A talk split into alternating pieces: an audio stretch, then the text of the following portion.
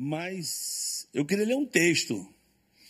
E aí os irmãos que estão em casa aí, ou não sei quando é que você vai ver essa mensagem, mas é um texto que eu gostaria que a gente pudesse ler ele todo, porque ele tem sentido a gente lendo todo. E a gente vai esmiuçar esse texto, ele é um texto muito rico, que eu gosto muito, está em Atos capítulo 12. Atos capítulo 12. Atos, capítulo 12.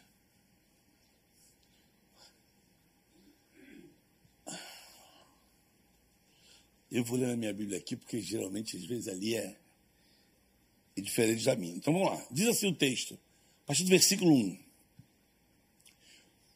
É, eu, eu, deixa eu fazer uma coisa aqui. Eu não quero repetir esse texto depois, mas eu gostaria que você prestasse bem atenção no texto. Se você vai seguir na tua Bíblia, segue assim, de verdade, não só baixa a cabeça assim, finge italiano, não. E ou então você lê aqui, ok? Mas segue o texto. Olha como o texto ele é rico. E eu gosto de falar isso porque eu gosto de pregar a palavra. Eu sempre digo que a palavra ela é, um, é um tesouro. Ela tem pérolas. E tesouro não se acha fácil. Você tem que cavar, você tem que procurar e você tem que ir atrás. Existem algumas alguns caminhos que no tesouro, né? Não vou falar enigma, mas é algumas pistas que está aqui. O texto diz assim: Por aquele mesmo tempo, o rei Herodes lançou mão de alguns da igreja para o maltratar. Mandou matar a espada Tiago, irmão de João. Vendo que isso agradava os judeus, continuou mandando prender também a Pedro. Isto aconteceu nos dias de pães asmo.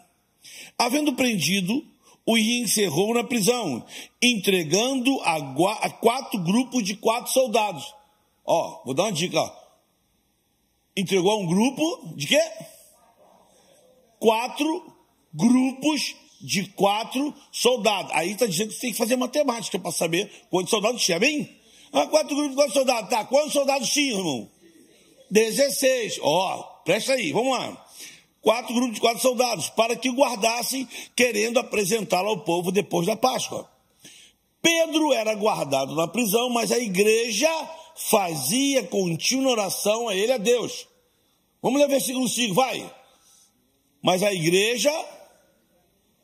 Vamos, vamos, vamos lá, vamos lá.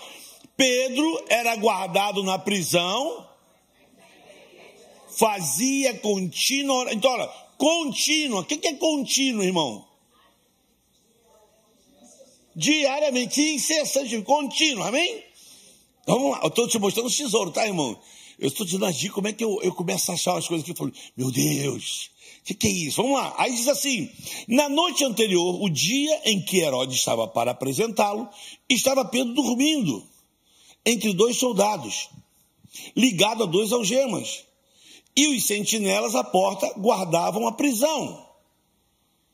De repente, sobreveio um anjo do Senhor, resplandeceu uma luz na prisão, tocando-lhe Pedro do lado, despertou, dizendo: Levanta-te depressa. E caíram-lhe das mãos as algemas. Disse-lhe então o Senhor, disse então o anjo: Singe-te, calça tuas sandálias. E ele o fez. E disse-lhe mais: Lança as costas a tua capa e segue-me. Pedro saindo seguia e não sabia o que era real, o que o anjo estava fazendo, mas pensava estar tendo alguma visão. Quando passaram a primeira e a segunda guarda, chegaram à porta de ferro que dá para a cidade, o qual se lhe abriu por si mesmo. Tendo saído, percorreu a rua e logo o anjo se apartou dele. Pedro, tornando a si, disse: Agora sei verdadeiramente que o Senhor enviou o seu anjo e me livrou das mãos de Herodes e de todo, de tudo que esperava o povo judeu. Depois de, se, de considerar isto, foi para a casa de Maria, mãe de João, que tinha por sobrenome Marcos, onde, onde o que, irmãos? Ah, onde muitos se encontravam orando. Amém? Versículo 13. Batendo Pedro a porta, eu gosto de fazer isso. Né? Então ele bateu a porta, é isso, né? Ou isso. Então, batendo Pedro a porta, do pátio, uma criada chamada Rode saiu atender. Conhecendo a voz de Pedro de alegria, não abriu a porta, mas correndo para dentro, anunciou que Pedro estava à porta. Peraí, peraí, peraí. correu para onde? Para dentro da onde? O que, que tinha naquela casa? O pessoal estava orando, amém? Ó, oh, estamos seguindo, vamos lá. E, de, e foi para dentro, e, e dentro de casa. E disseram o seguinte: e disse-lhe: está a porta. Não. Conhecida a voz de Pedro, entrou e dizendo assim: Pedro está lá na porta. Vamos, vamos, vamos, vamos lá. Ele bateu a porta. A velha criada. Abre! Pedro! Voltou. Irmão, irmã Maria, o Pedro está lá. Irmão, o Pedro está lá. Irmão, olha que legal. Ó. Conhecendo a voz de Pedro de alegria, não abriu a porta, mas correndo para dentro anunciou que Pedro estava lá. Olha a resposta do pessoal que estava orando. A resposta, versículo 15. Disseram-lhe: Está fora de ti. Mas ela afirmava que assim era. Então disseram: É o seu anjo. Mas Pedro continuava a bater na porta. Quando abriram, viram e, e se espantaram. Acenando-lhe com a mão para que todos se calassem, contou-lhe que o Senhor tirara da prisão e disse: Anunciai a Tiago e aos irmãos. Então partiu para outro lugar.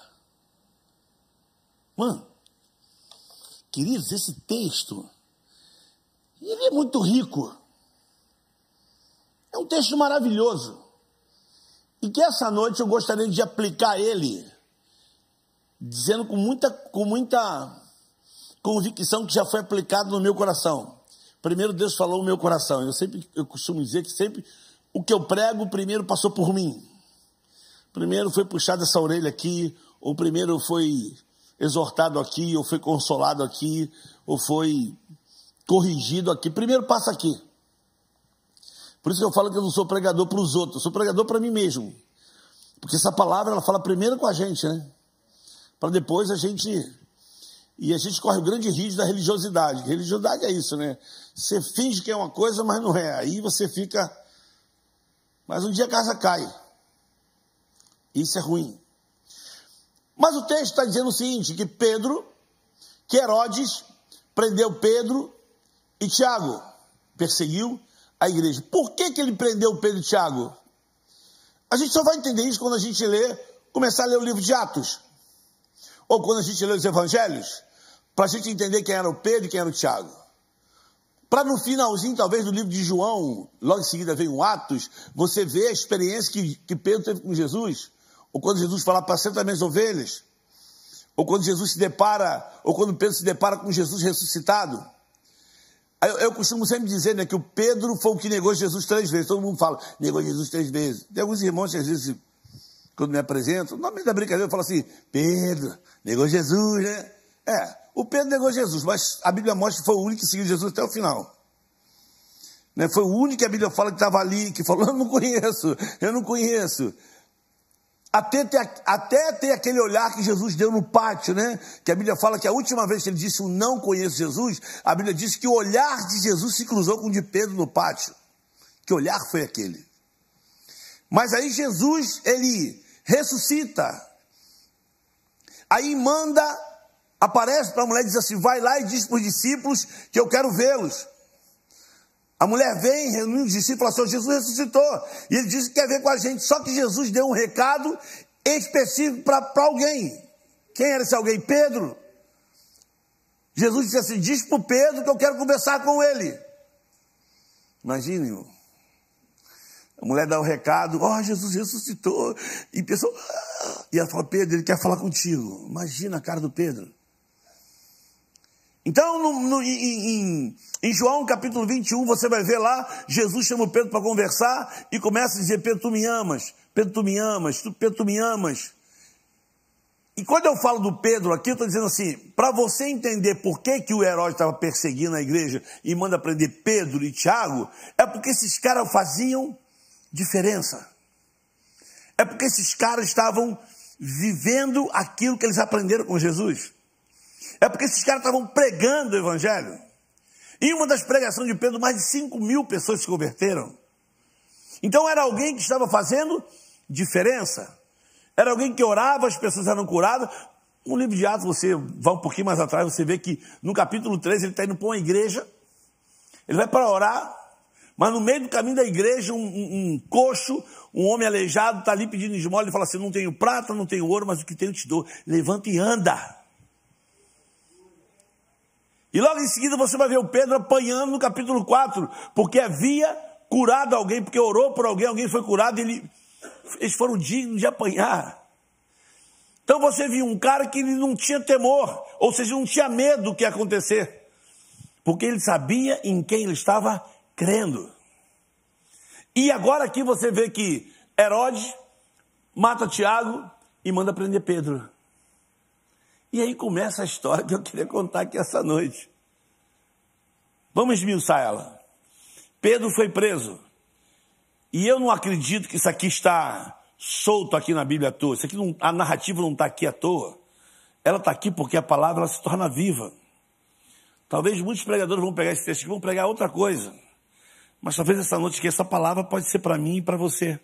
Essa palavra pode se renovar para mim e para você. Essa, essa palavra pode trazer reflexão para a gente. E no final, o que a gente precisa é, é entender, talvez entender o apelo essa noite, sair do lugar e orar. Pô. Isso aqui é maravilhoso, estar aqui é maravilhoso. Por que, que a gente está aqui hoje? Na hora do louvor ali, eu estava pensando assim: por que, que a gente vem aqui? Por que a gente se reúne numa quinta-feira dessa? Por quê? Para vir receber alguma coisa, para vir ganhar alguma coisa, para vir pedir alguma coisa. Eu, eu acho que essas, essas motivações deveriam ser tiradas do nosso dia a dia. Nós deveríamos estar, não só aqui, mas eu digo em qualquer lugar, adorando, irmão. Agradecendo o tempo todo, porque o maior nós já recebemos. É a justificação, é o perdão, é a salvação. Nós já recebemos e agora o que nós temos é desfrutar. E mesmo dizendo que ele, ele, ele disse que não seria fácil andar com ele. Porque andar com ele existe um chamado. Qual é o chamado? Quer me seguir? Negue-se a si mesmo, tome a sua cruz e siga-me. Eu preguei domingo aqui, falei sobre isso, né? O evangelho é maravilhoso por isso, porque o, evangelho, mano, ele, irmãos, ele, ele não te engana. Ele não te engana. Às vezes eu, eu, eu fico no meu mundo de Bob, na minha casa, né? E tu fala isso, está sendo gravado, e você fica assim, meu Deus do céu, onde essa palavra vai parar, né? Mas, às vezes eu fico na minha casa pensando, né? Quando, quando Jesus fala assim, o ladrão vem para matar, roubar e destruir. E a gente logo pensa, é, é natural, todo mundo pensa logo na pessoa de Satanás. Eu não estou dizendo que está errado, não. Quem, quem é um ladrão? É o inimigo, é o diabo, né? Mas às vezes eu também acho que, que tem um monte de ladrão também que não é o diabo, que nos rouba, que nos rouba a nossa espiritualidade, que nos rouba a nossa fé sadia, que, que rouba aquilo de, de fato que é o evangelho, que prega qualquer outro evangelho que muitas pessoas acreditam e que não é aquilo. E quando as pessoas caem em si, já deram tudo, já fizeram tudo e não conseguiram nada. Quando na verdade o evangelho esvazia de si mesmo. É melhor dar do que receber, é dando que se recebe. Então, se reunir aqui deveria ser um, esse culto de celebração. Porque, como o pastor Paulo falou aqui, né? No meio do louvor, mano, no meio do louvor, Deus faz coisas que talvez pregador 40 minutos não faz na tua vida. No meio do louvor, no meio do louvor, como diz o hino, né? no meio dos louvores Deus habita. E é seu prazer cumprir o que nos diz. E então é só cantar e a Cristo exaltar, e sua glória encherá esse lugar. E é verdade. Às vezes, no meio de uma reunião, numa oração, mas às vezes a gente espiritualiza muito, que Deus tem que falar em um determinado lugar e não fala. Ele fala com você lavando louça, mano. Ele fala com você, às vezes acordando, sentadinho, já botando um sapato ou tênis. Aí você, e aí, mano, ele se move como ele quer, onde ele quer. Agora, o reunir aqui é bíblico, né? É bíblico, é bíblico. Congregar, vamos lá, vamos se juntar, um outro dois se esforça, levar as cargas dos outros. Isso aqui é sadio. Então, quando eu tenho essa convicção, o que a Bíblia está dizendo é que O cara matou o Tiago, mandou prender Pedro. Por quê? Porque Pedro incomodava, irmão. E aí começa os detalhes. Deixou ele na mão de quatro grupos de quatro soldados. Quantos soldados, irmão? 16. Mas qual o detalhe quando ele começa a esmiuçar onde Pedro estava preso? Diz o seguinte: que ele estava algemado entre dois soldados. Então, de 16, dois foram destinados para quê, irmãos? Para estarem algemados junto com Pedro. São detalhes, né? Então era como se Pedro tivesse preso, e aí. Geralmente tem esses filmes de, de época, né? O cara está preso, aí está aqui, a algema está aqui, né? A corrente está lá. Só que aqui não. A corrente não está na parede, a corrente está ligada a um outro soldado. Então Pedro está aqui e tem um soldado algemado com ele. Ou seja, se pintar um mosquito já era, né, irmão? Pá! O soldado, opa! Então balançou a corrente, o soldado já. Então Pedro está deitado, dormindo entre dois soldados. Então o soldado está aqui, ó, com a lança, sei lá, com a lança, com a espada aqui, ó. E o Pedro aqui.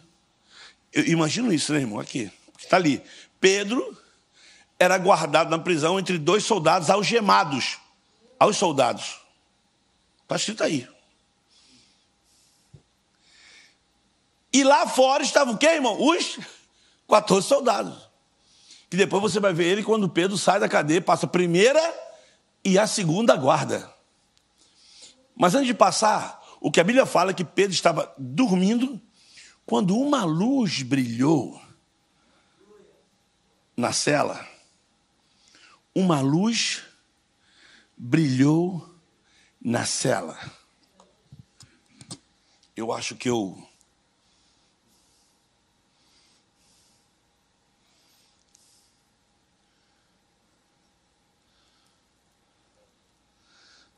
É isso mesmo, eu, eu achei que tinha pulado, né? mas aqui está no versículo 4. Havendo prendido, encerrou na prisão, entregando a quatro grupos de quatro soldados para o guardarem, querendo apresentá-lo ao povo. Pedro era guardado na prisão na igreja, mas a igreja fazia contínua oração. Então, assim, Pedro foi preso, aí a notícia, a notícia. Imagina, veio a notícia, uma pessoa da igreja muito querida foi preso. Vamos dar um exemplo aqui, aqui da, da Tijuca. A notícia do grupo, ó, pastor Patrick foi preso. Hã? Não sabe por quê. Irmão, grupo já sabe. O que, é que todo mundo vai fazer? Oh, meu pai, Senhor, vai lá, Senhor. Onde Patrick. É, a gente vai intercedendo. A igreja fazia contínua oração. E eles iam apresentar depois da festa. Então era muito próximo com a apresentação de Pedro. E a igreja está orando. E Pedro era guardado entre dois soldados e mais 14 lá fora. E, o, e a, luz, a, a, luz brilha. Veio uma luz e uh, E a Bíblia fala que a luz veio e tocou na ilharga de Pedro. Ilharga para o judeu é essa parte aqui do coração aqui. É isso aqui. Então o anjo veio e tocou aqui, tocou no coração. Tocou no coração. Então, imagina que ele faz de luz aí e pá, dá um toque no Pedro. E o Pedro. Imagina, imagina. Só ele está vendo a luz, irmão. E é interessante, se você for ler o livro de Atos, você vai ver que no capítulo 9 tem uma experiência parecida com essa, né? Quando Paulo está indo perseguir os cristãos, uma luz brilha. Só ele vê a luz, mais ninguém. Os caras escutam a voz, mas não vê nada, só Paulo vê. Então tem uns mistérios que a gente não entende. Vamos lá, a luz brilhou e tocou na ilharga do Pedro. Pum! E o Pedro, e o, Pedro, e o anjo disse: levanta. Imagina, irmão, imagina o Pedro. O soldado aqui. O, o anjo, levanta, pô. Tipo assim, o anjo podia falar: só tu tá me vendo, pô, levanta. Aqui, não estão nem me vendo, né? Ó, não estão nem me vendo, pô. Você levanta. E a Bíblia diz Pode ser, irmãos, isso não está na Bíblia, mas ninguém pode me impedir de pensar isso. Imagina o Pedro falou assim: não tem como sair daqui. Tem 16 soldados. Lá fora tem 14. E aqui tem dois. E anjo fala: levanta, pega tua sandália, levanta. Como? Levanta. E a Bíblia diz que o Pedro levantou as algemas caíram. Agora tu imagina, ele levanta, pum, as algemas, plá, ele... E o anjo diz assim: pega a tua capa, bota a tua sandália aí, vai na frente, vai do lado. Não, me segue, me segue. Agora tu imagina o Pedro, irmão. Ele sabe que tem mais soldados lá fora, imagina ele. Caraca. E o anjo tranquilão, irmão, o anjo tranquilão. E o Pedro vem atrás. E a Bíblia fala que eles passam a primeira e a segunda guarda. Pode até ser que na primeira guarda o Pedro estava com medo, né? Mas na segunda ele já está assim, pô, tranquilaço, a gente foi embora. Só que a Bíblia diz que ao passar a primeira e segunda guarda, eles se depararam aonde? Tu está seguindo o texto, irmão? Tá? Vamos lá. Eles depararam num portão de ferro. Irmãos, eu morei quatro anos no Egito.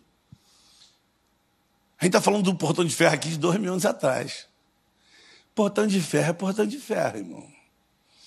Não é de alumínio. Não é portão com o pé você arrebenta ele, não. Eu vi portões de ferro lá no Egito. É bruto. Mas aí você percebe aqui o empreendedorismo, onde nasce o primeiro controle remoto da história. Por quê? Porque está ali, irmãos, ali.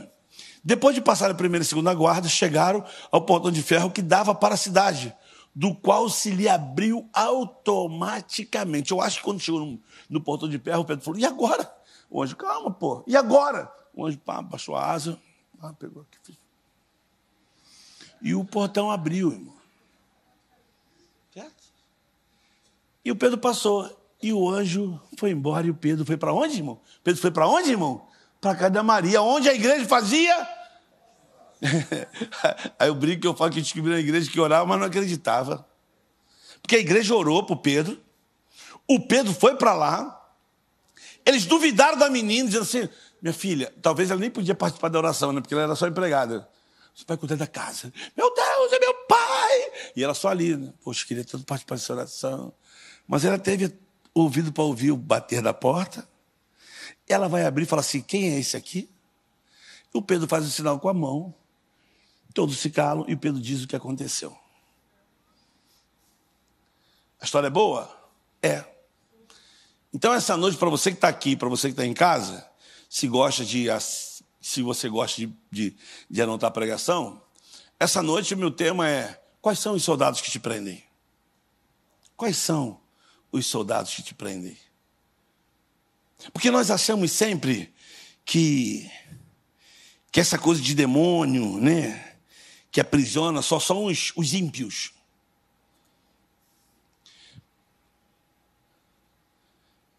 Não sei se. Eu, eu, vou, eu vou chutar eu acho que é 2 Coríntios 10, 4 e 5. Se não for 2, é 1 Coríntios, irmão. As armas da nossa benícias não são carnais, mas são poderosas em Deus para destruição. É isso, irmão? Achou? É 1 ou 2 Coríntios 10, 4 e 5. Desculpe, irmão. É só para a gente ler. Na, outra próxima quinta-feira eu estou mais anotadinho. Mas é porque esse versículo vem na minha cabeça agora. 2 Coríntios 10, 10 4, irmão. Vai lá, pá. 2 Coríntios. Olha, olha esse texto, irmão. Olha esse texto. É pra gente esse texto, olha lá. Quinta viva. Olha lá. Ó. Porque as armas da nossa milícia não são carnais, e sim poderosas em Deus para destruição, para destruir fortalezas, anulando vou ler do meu texto. Todo sofisma, vai. E toda altivez que se levanta contra o conhecimento de Deus, levando cativo todo o nosso pensamento à obediência de Cristo. Quando a gente pensa em batalha espiritual, irmão, que eu não gosto de, de dar ênfase nessa batalha espiritual, o demônio. Não, não, não. Mas nós vivemos num mundo espiritual, onde tem principados, dominadores, potestades que nós vivemos isso o dia todo. E, e quanto mais se passa, a ciência vai descobrindo um monte de outras coisas a respeito da mente. Né, tem um vídeo circulando dizendo assim: olha o que esse médico disse, falando sobre a oração. O que, que a oração é capaz de fazer no corpo de uma pessoa, na mente de uma pessoa. A oração. Quando uma pessoa ora, e, e, e já vi dois médicos falando, um médico e uma neuro, uma mulher falando sobre a oração. Como a oração é poderosa. Mas isso não é descoberto agora. A Bíblia diz que a única coisa que nós não podemos parar de fazer, o que, que é? Orar, irmão. Orai sem cessar. É o que a Bíblia sempre diz, que você não pode orar sem cessar. Por quê, irmão? Porque nós vivemos num mundo que ele é espiritual aqui. E aí, quando eu pego esse texto aqui, eu, talvez na minha ignorância, vou dizer que esse Herodes aqui é o inferno. É Satanás, é o demônio, é o diabo, como você é o capiroto.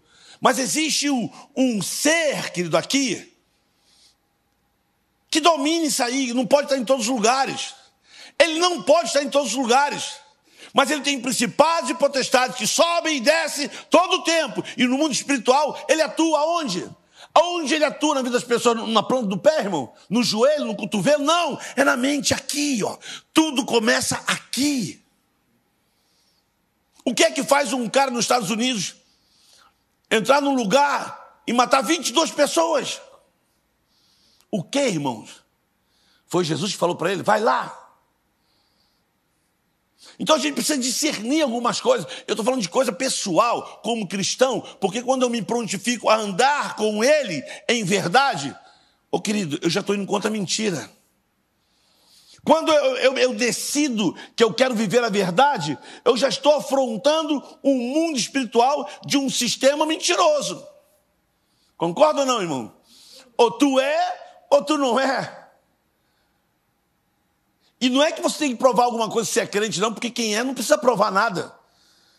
Mas os frutos dizem quem é você. Por isso que a Bíblia diz lá, né, em João: não foi você que me escolheu, mas foi eu que te escolhi para que você vá e dê fruto. E o vosso fruto permaneça. Que fruto é esse? É ganhar alma? Não, irmão. É fruto em Gálatas longanimidade, temperança, domínio próprio. Quanto a essas coisas, não existe lei, mas existe um mundo espiritual aqui que todo o tempo nós somos tentados. Aí eu pergunto para você: tentação é pecado? Não, irmão. Tentação não é pecado. Porque, porque Jesus foi tentado. Tentado nós vamos ser sempre. Agora, o que tu faz com a tentação, irmão, aí é outra coisa. Não, a primeira coisa que Jesus fez quando começou o ministério dele foi o quê? Tem muita gente que fala. É complicado. Tem muita gente que fala que passando uma prova, irmão. Estou numa luta. E está passando essa luta já tem uns 10 anos. É a mesma luta. Mas aí você vai fazer um histórico, uma linha do tempo, você vai ver que a luta ela começa com uma decisão errada aqui atrás. E decisões têm consequências. E soldado gosta de consequência, irmão. Esses soldados que vêm aprisionar, eles gostam de consequência. E uma das coisas mais, mais incríveis desse soldado é que ele sempre aponta para o teu passado. Ele fala, ah, você. Hum, hum, Hum, hum, hum, é? E isso é soldado, irmão. Então, enquanto a gente não, não entender que ali a gente tomou decisão errada, não voltar e se arrepender, a gente vai ficar fazendo essa luta, luta, deserto, deserto. Jesus começou o ministério dele sendo levado pelo Espírito Santo para o deserto. Foram 40 dias, irmãos, assim, de verdade. Nunca tentei, mas não ficaria 40 dias sem comer, não. Só olha para mim. Concorda? Mas foram 40 dias, Jesus jejuou. Aí, aí, aparece o soldado, irmão, o general do exército dele lá. A pergunta que, a pergunta que é feita para Jesus depois de 40 dias sem comer nada. Está com fome? Mano, tu tá com fome depois de, tu tá com fome depois de cinco horas. Tu já acorda com fome. E tu ficou num deserto deitado, dormindo, oito horas, tu acorda, toma café. Então Jesus ficou 40 dias, aí um soldado vem e fala assim: está com fome? Jesus discerniu que aquela voz não era do pai. Ele disse assim: estou com fome, então. Está escrito: manda essas pedras virar pão. Ele discerniu também que a palavra era dele, mas aí tinha uma, uma coisa maliciosa por trás disso. Mas também está escrito. E ele sai, depois ele volta. Ó, eu sei que tu veio para ser rei. Tu tem que descer, pô. Mas é muito longe, tá com você, perna tá mole, vai descer para aqui. Se joga daqui porque os anjos vão te pegar e vão te levar mais rápido. Também está escrito: não tentarás ser teu Deus. E depois ele volta e diz assim: aí é o pior, né? Esse soldado, ele é violento. Ele falou assim: eu sei que tu veio para ser rei. Mas ó, vamos encurtar o caminho. Se tu me adorar, eu te dou tudo que tu quiseres. Aí Jesus fala: está escrito, só a um adorarás e prestarás culto. Essa noite, irmão, essa noite eu quero dizer para você é que quando você se posiciona como alguém que quer obedecer, que quer andar, que quer fazer diferença, a gente vive no meio dessa batalha e de dia e de noite nós temos dezenas e centenas de soldados que vêm para a gente. Alguns muito próximos, acorrentados aqui, outros na primeira e segunda guarda, e a gente fica refém disso aí. E isso nos faz nos esconder. Eu poderia dar um montão de exemplos aqui de soldados, irmão, aqui, violento. Eu estava ali sentado, falei, como é que eu vou dar esse, esse exemplo aqui? Eu vou dar esse exemplo. Eu lembro que, quando eu trabalhava no Morro do Borel, a gente construiu lá uma creche, um ambulatório médico, uma escola de música, uma creche linda. E eu lembro que a gente saiu para as férias, né? Saímos em dezembro, e nós voltamos assim no meio de, de janeiro para começar todo o trabalho. E a primeira coisa que me, me falaram quando eu cheguei, falou, Pedro, tem uma notícia triste para te dar. Eu falei, o que, que houve? Roubaram a creche. Falei, roubaram a creche? Roubaram. Levaram ventilador, televisão, liquidificador, levaram material das crianças, levaram bujão de gás, tudo que podia rápido levar, levaram. E nessa hora eu fiquei tão, tão chateado, porque eu sabia que não eram pessoas que conheciam o nosso trabalho, não era morador. Para mim isso era coisa de viciado. E aí eu falei, tá bom, fiquei triste, aí fui lá no padre, meu amigo. Falei, padre, posso dar um aviso aí no, no alto-falante da igreja, porque a igreja católica tem um alto-falante grandão que a comunidade toda ouve. Até daqui da, da Cruz de Bonfim, quem mora ali por perto, ouve o alto-falante do, do Morro do Borel. E aí eu peguei o microfone, aí o padre sempre dava o, o, recado antes, né? Qualquer informação sempre tinha que falar assim: serviço de alto-falante da Capela Nossa Senhora das Graças, boa tarde. Com vocês, o irmão Pedro. Aí peguei o microfone e falei assim: comunidade do Morro do Borel, que alegria! Voltei de férias, tirei quase 20 dias de férias aí, estou feliz da vida, recuperado, muita saudade de vocês. Aí comecei a falar nome de morador. Falei, dona Maria, que saudade da sua comida, dona Maria, do arroz e feijão. Ô, seu Guilherme. Aí comecei a falar nome de crianças. Falei, ó, tô voltando, vamos começar tudo de novo. Mas.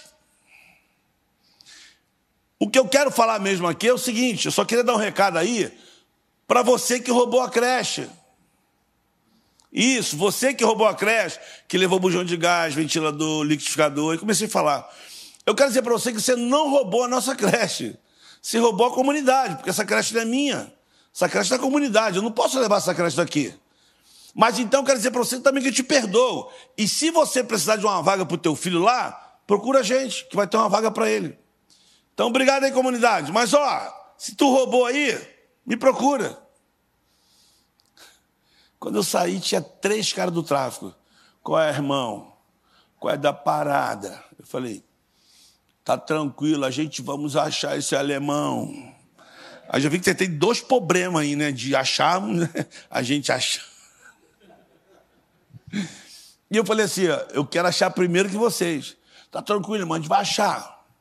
E ficou aquele burburinho, quem roubou, quem roubou, quem roubou, quem roubou. Aí começou, Pedro, pô, eu soube aí, Pedro, pô, eu vi, Pedro, tem um cara ali que me ofereceu isso. Eu falei, irmão. Aí falaram que tinha um cara que comprou as canecas, par de dentes, os materiais, carandache, e fui no barzinho do cara lá. Falei, meu amigo, é, e era lápis de coco, era andache. Esse lápis de coco aqui você pode. Eu quero esse lápis de coco, aquela caneca, par de dente. Pô, vai levar tudo? Falei, vou levar tudo, vou pagar nada. Mas que não vai pagar nada? Falei, irmão, isso aí foi tudo roubado e o tráfico está doido para achar quem comprou o roubo. Pô, não, irmão, se o cara me trouxe aqui, leva, não fala nada. Falei, tá tranquilo. Peguei, peguei uma sacola toda. Aí achei o bujão de gás.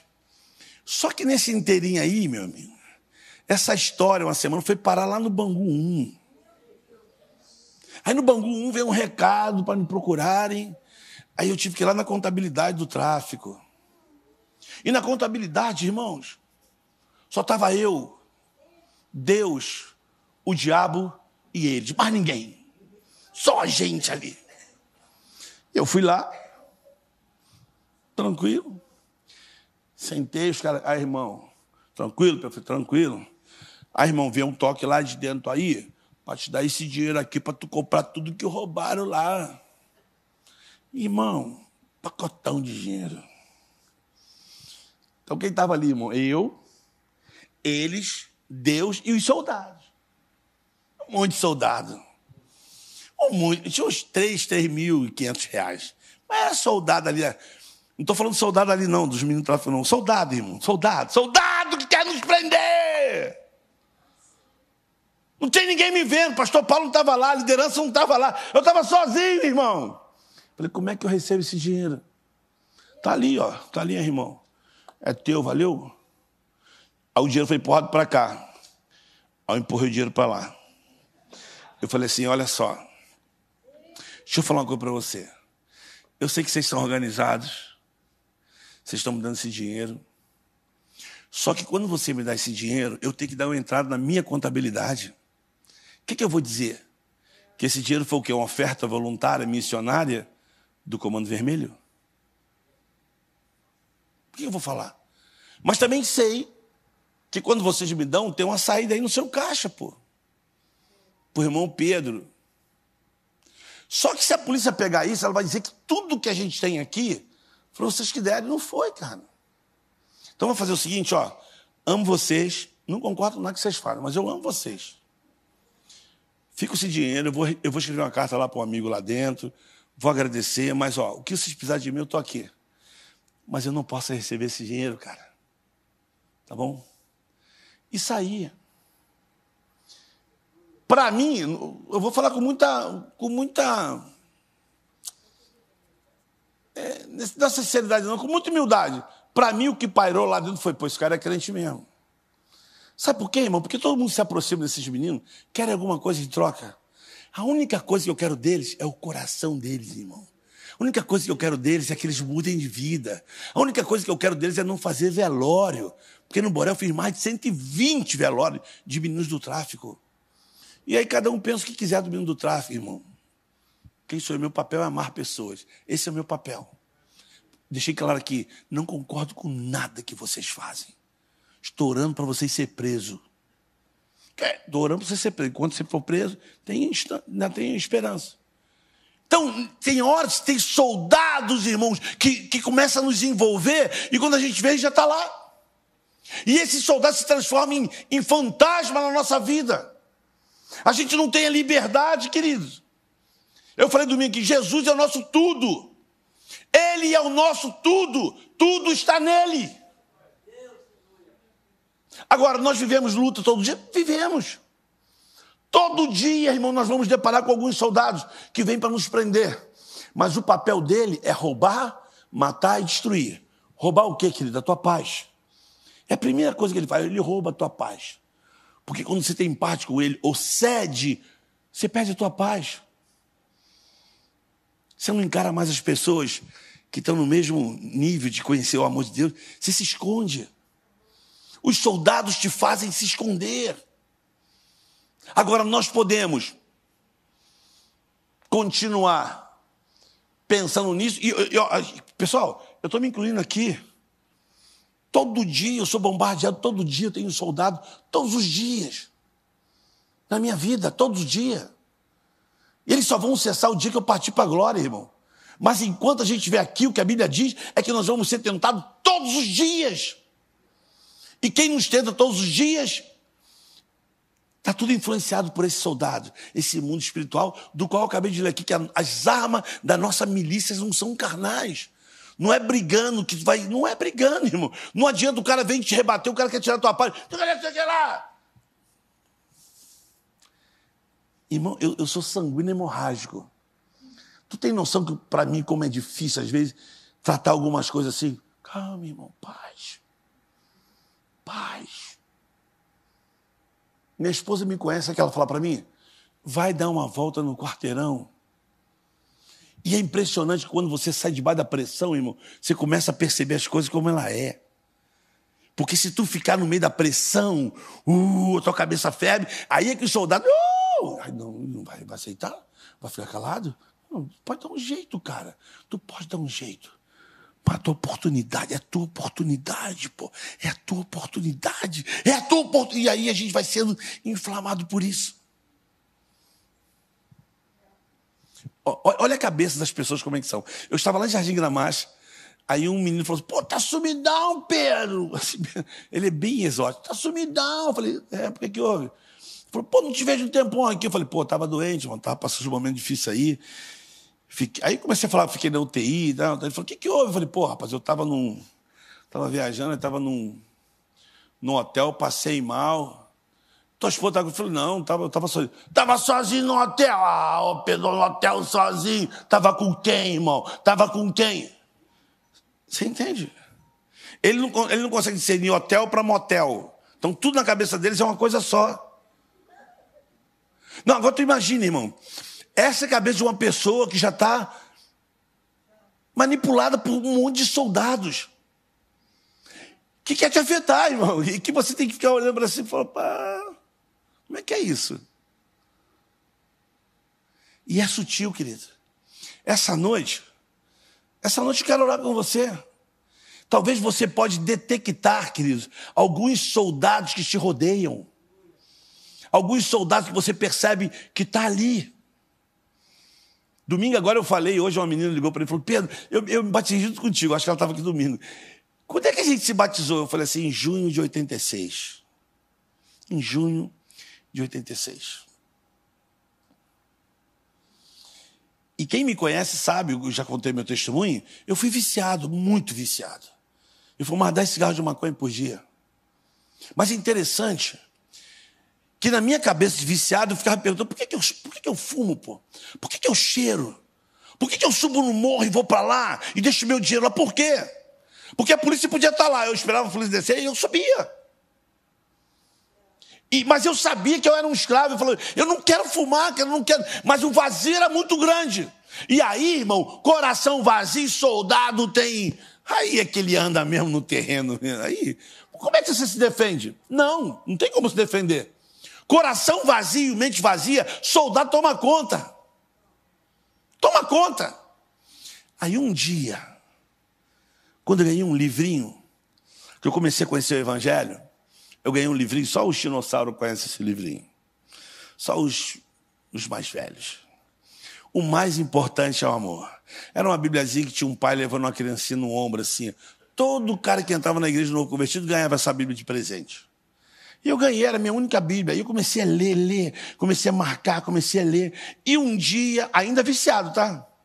Indo na igreja, mas ainda fumava, queria largar, mas não conseguia. Era uma luta, mas ia para a igreja, todo domingo estava na igreja. Domingo ia, mas seis sábado domingo, uh, fumando domingo uh, na igreja. E continuava. E aí, soldado fazendo. Uma... Hoje eu falo, soldado fazendo uma bagunça na minha vida. Tem problema, pô, pode fumar agora. Ah, né? Fumar um frio. Ah. Vai para a igreja. Culto jovem, então, fumava baseado depois culto jovem. Ah, depois saía, né? Domingo de manhã eu estava lá. Então, eu era preso, irmão. Soldado que me prendia. Mas um dia, eu li aqui um texto na Bíblia em Romanos, capítulo 7, a partir do versículo 14, diz assim: O bem que eu quero fazer eu não faço, mas o mal que eu não quero, esse faço. Se faço o que não quero, já não sei o que faço, mas o pecado que habita em mim. Porque, segundo o homem interior, tenho prazer na lei de Deus, mas vejo nos meus membros uma lei que batalha contra a lei do meu entendimento. Miserável homem que sou, quem me livrará do corpo dessa morte? Mas eu dou graças a Deus por Jesus Cristo, que me libertou Aí a ficha caiu, mano. Aí a ficha caiu. Aí eu aprendi com o pastor Daniel Bonfim, pequenininho. Ele falou: Oh, meu filho, glória a Deus, aleluia. O sangue de Jesus tem poder. Quando você quiser fumar maconha, o sangue de Jesus tem poder. Meu amigo, peguei isso. Toda vez que tinha vontade de fumar, o sangue de Jesus tem poder, o sangue de Jesus tem poder, o sangue de Jesus tem poder. Se tu não entende isso, irmão, o soldado entende, irmão. Soldado entende que o sangue de Jesus tem poder. As meus amigos me chamavam, qual é, Pedro? Fumou baseado. Meu irmão, o sangue de Jesus tem poder. Sangue de Jesus tem poder. E descia. Eu, eu descia para falar para irmão, sou crente agora, pô. O sangue de Jesus tem poder. Aí quando eles, eles iam embora, a impressão que estava assim, ó. Não, pô, nada a ver. Nada a ver. E eu vontade de fumar, uma vontade de cheirar. Mas eu fui ali, ó. E eu venci, mano. Um ano eu fiquei limpo. Me batizei. Um ano, um ano limpo. Um ano sem fumar, sem cheirar, sem gastar meu dinheiro. Um ano! Até que num sábado, voltando do culto, com a minha Bíblia, botei ela dentro da calça. Assim, estava comigo aqui. Mas quando eu vi uma festa junina na minha rua, eu falei, festa junina, festa junina, festa junina. Botei a Bíblia dentro da minha calça e fui para a festa junina. Cheguei lá e comecei na festa junina. E boi, e boi, e boi do Ceará. Din, din, din, din, din, din. E eu ali só. Até então tudo bem, até que uma mãozinha para. E aí, Pedro, falei, piparote, fala, irmão, ele, tranquilidade, tem pouco que eu não te vejo. Eu falei, ah, agora estou na igreja. Na igreja? Eu falei, é, tô, sou crente. Ah, crente o quê? Sou crente, estou na igreja agora, pô. Só vim aqui ver a festa, que eu sempre gostei dessas festas e tal. Estou parado ali, aí ele começou a conversar comigo, começou a bater papo. Aí ele falou, vamos fumar um baseado. Eu falei, estou fora. Ele falou a terceira, segunda vez, fumar um baseado. Eu falei, e era meu parceirão de baseado mesmo. Eu falei, estou fora, não quero não. Aí o soldado primeiro falou assim, chama ele para fumar um baseado. Eu falei, não. Segunda vez, chama. Eu, não.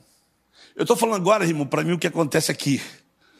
Aí ele me chamou a segunda vez. Eu falei, não, Calpipa, eu sou, sou cristão agora. Aí, olha o que ele falou.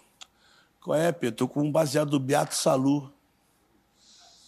Mano, Beato Salu.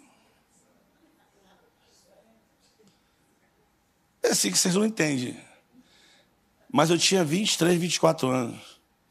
Beato Salu, irmão, era a melhor maconha que existia no Rio de Janeiro. Todo doidão ia para lá, ficava na fila, eu ficava em fila lá, preto e branco assim, ó com meu dinheiro na mão, preto e branco, no meio dos caras armados. Beato Salu. Quando ele falou Beato Salu, minha perna tremeu, a boca ficou seca. Eu olhei para um lado, não tinha ninguém, não tinha liderança, só tinha gente na festa. Eu olhei para mim, eu falei, vamos lá. Eu entrei um ano, entrei numa rua onde a gente sempre fumava, entrei na rua, e minha Bíblia aqui, eu só pensava minha Bíblia aqui. Entrei, aí ele falou, faz aí, Pedro. Eu falei, pô, não, Irmão, nunca. Quem já foi ver, eu sabe o que estou falando? Ninguém nunca vai dar o baseado que é teu para alguém enrolar. Você faz. Depois você dá o primeiro trago, depois você roda o baseado. Mas ele, olha como é que soldado me amava. Não, faz aí. Eu fiz. Aí quando eu fiz, eu falei, toma aí. Não, dá o primeiro trago. Olha que, que honra, querido, que honra. Peguei um baseado, acendi e puxei. E prendi. Quando eu prendi, eu ouvi aqui, ó. Não morri na cruz por você para isso. Aí eu falei, ô oh, Jesus, eu soltei a fumaça, falei assim, piparote, estou fora, pipa, estou fora. Já tá doidão, tô não, cara. Comecei a chorar. E eu falei, Pipa, tô fora, Pipa, Jesus mudou a minha vida, Piparote. Jesus me salvou, Pipa, não tem, não tem mais para mim. E fui embora, comecei a subir a rua da minha casa, eu só ouvi assim, tu não tem mais jeito. Você é assim mesmo. Tu não tem mais jeito, não adianta falar para a igreja, não adianta. E comecei, eu não dormi aquela noite, de um sábado para domingo. Não dormi. Mas eu tive força domingo de manhã, acordei e vim para a igreja. Eu lembro que o primeiro cara que eu procurei foi o Carlinhos que hoje está no Meia. Eu cheguei com muita vergonha na igreja, procurei o Carlinhos e falei, Carlinhos, me ajuda, cara. Foi que houve, cara, hoje eu fumei maconha, cara. Jesus vai me perdoar nunca mais. Ele me abraçou e falou, já te perdoou, Pedro. já te perdoou. Essa noite, quais são os soldados que tentam nos prender, irmãos? Quais são os soldados que sutilmente rebentam a nossa vida com nossos filhos? Quais são os soldados que vêm e jogam um monte de, de farpa no nosso relacionamento em casa, esposa, esposa? Quais são? Soldado nunca vai te pedir para pedir perdão para tua esposa, para teu esposo, ou ir conversar com teu filho. Soldados nunca vai dizer para você, está errado. Não, querido. Muito pelo contrário, a, a, a palavra do soldado sempre é assim, ninguém precisa saber. Só quem sabe eu, você, Deus e o diabo. É só.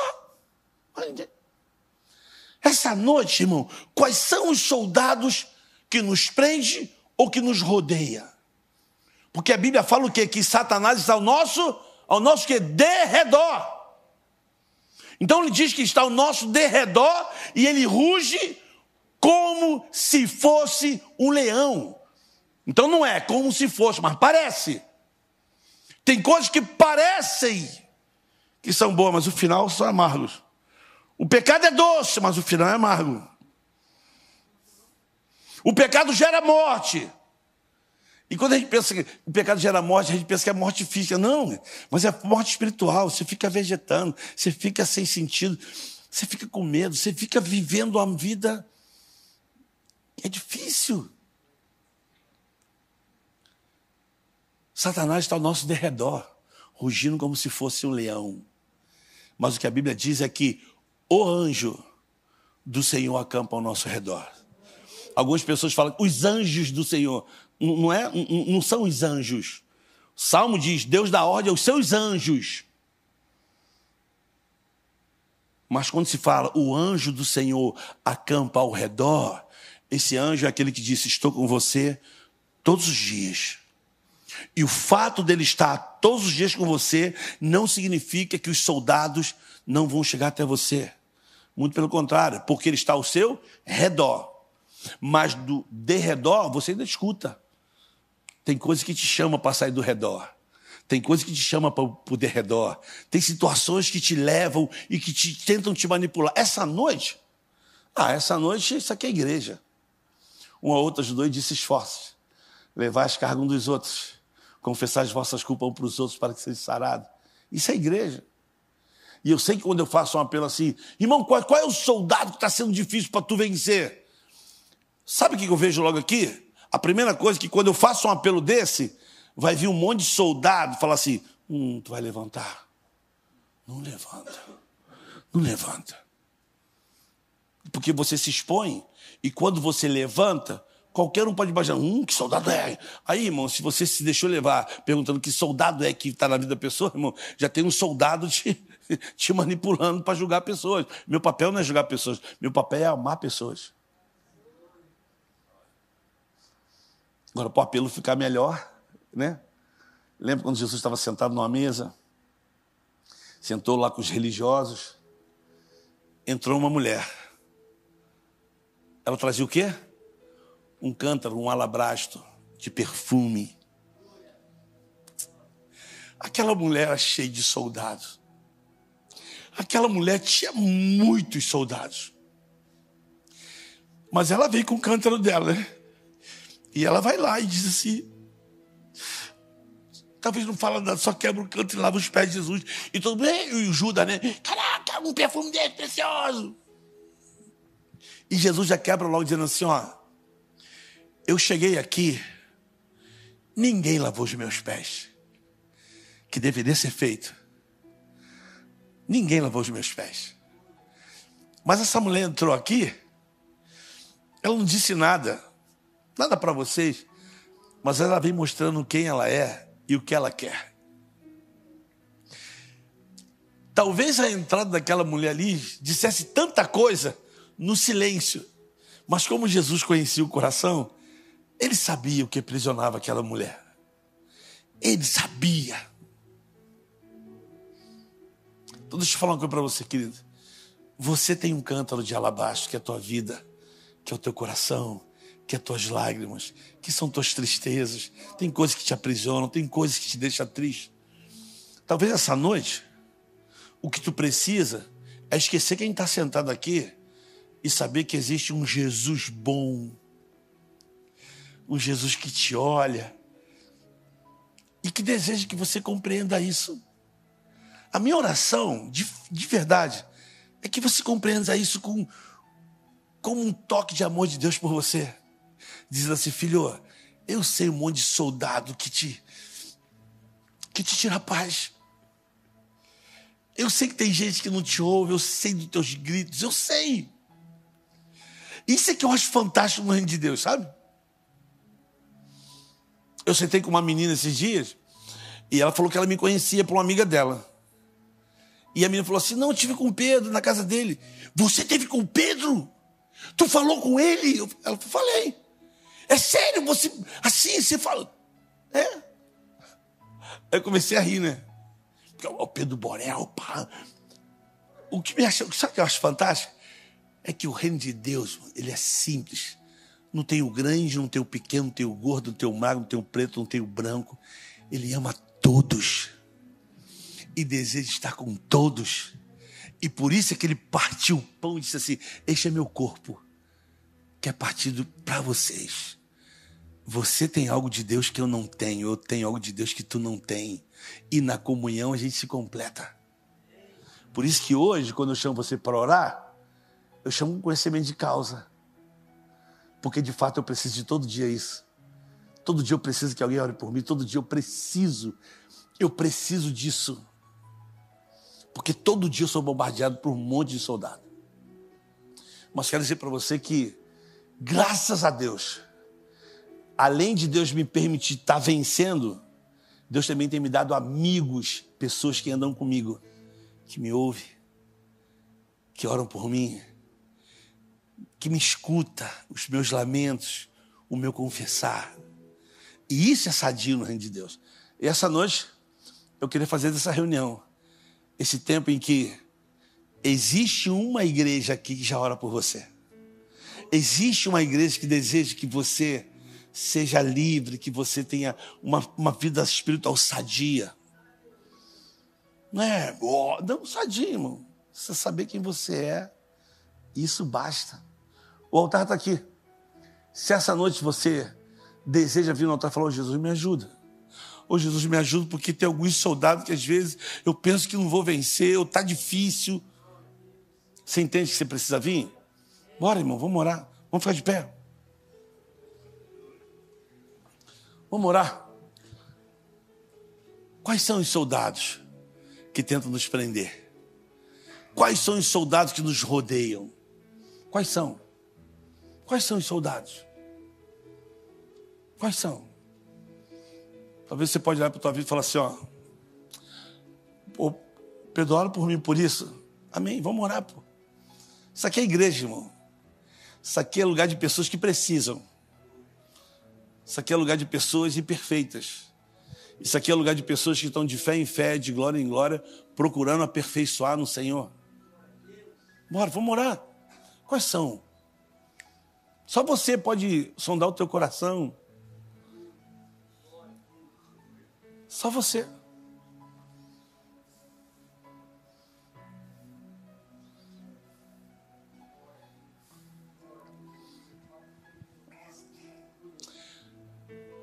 eu vou expor um soldado que está dentro da minha casa. Você não vai ouvir isso de mim, não. Você vai ouvir do meu filho. Se você for lá na rede dele, você vai ver que tem um. Ele, ele grava um vídeo três horas da manhã, falando o que, que ele estava vivendo. Meu filho. Depois ele recebeu dezenas e centenas de, de jovens que falaram a mesma coisa para ele. Estou vivendo essa mesma coisa. Que bom que você falou. Mas o meu filho falou para mim, papi, problema de depressão. Falou, eu já pensei em tirar minha vida duas vezes. Meu filho. Ô, pastor, o Pedro. Meu filho. Soldados não escolhe quem é filho de quem e quem não é, querido. O soldado ele chega porque ele veio para matar, roubar e destruir. Ele não escolhe. Por isso eu sempre digo para os meus filhos: eu não vou poder escolher por vocês a sua fé. Vocês têm que ter uma experiência com Jesus. Vamos orar. Jesus, obrigado pelo teu amor.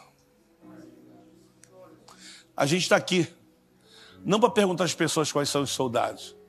Muito pelo contrário, a gente está aqui para orar, para que o Senhor repreenda os soldados. Então eu oro, Senhor, para que todo, todo fantasma do medo, Pai, da tristeza, do luto, da depressão, da angústia, eu oro, Deus, para que esses soldados, Senhor, que permeiam a mente, Pai, que tira a paz, oh Jesus, que tu venha com ternura, Pai. Essa mulher é tua. Eu oro para que o teu carinho, Senhor, eu oro para que o teu poder, Pai. Eu sei que tem gente aqui com um vaso de alabastro, Pai, com perfume precioso. E a tua palavra diz que nós somos o bom perfume de Cristo. Essa noite eu oro, Deus, para que a tua ternura, Pai, venha sobre esse menino, aquele é teu. Eu oro para que tu dê paz ao coração dele, alegria. Eu oro para que tu abrace ele, Deus, e diga para ele quem ele é para ti, Pai. Eu oro para que ele entenda que os soldados não são maiores do que aquele que habita no coração dele.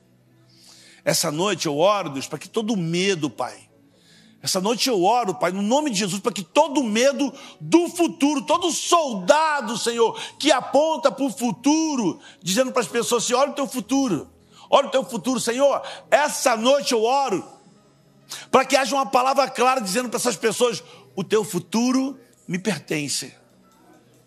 Descansa em mim. Deus, essa noite, que seja verdade. Salmo 37 que pessoas aqui possam entregar, confiar e esperar, Pai. Essa noite eu oro porque a tua ternura, Pai, o teu carinho vem de uma maneira graciosa, Pai. Essa noite, Deus, eu te peço que o teu poder se manifeste, Senhor, de maneira clara, Pai, na vida desse homem aqui. Deus, no nome de Jesus, a gente está aqui, Senhor, porque a gente quer se reunir para louvar o teu nome, Pai, para engrandecer o teu nome. Essa noite os soldados caem por terra, Pai, no nome de Jesus. Todo principado, potestade, dominadores, sofisma sejam repreendidos em nome de Jesus. Pai, que as quinta-feiras seja um lugar que a gente venha para te adorar, para te engrandecer, para louvar o teu nome, Senhor, para sair daqui mais, Senhor, um pouquinho melhor, Pai, no nome de Jesus. No nome de Jesus, Pai. Ah, Senhor, tira toda lágrima, Pai. Tira todo soldado do medo, Pai. Senhor, tira todo soldado da insônia, Pai. Dá noite de sonos maravilhosos aqui, Pai. Em nome de Jesus, cura, Pai. Soldado de enfermidade aqui, Senhor, que não tem nada a ver com o corpo dessas pessoas. Cura, Pai, no nome de Jesus, Pai. Estanca o sangue, Pai. Tira, Senhor, aquilo que, que não faz parte do corpo dessa pessoa, no nome de Jesus. No nome de Jesus, Pai.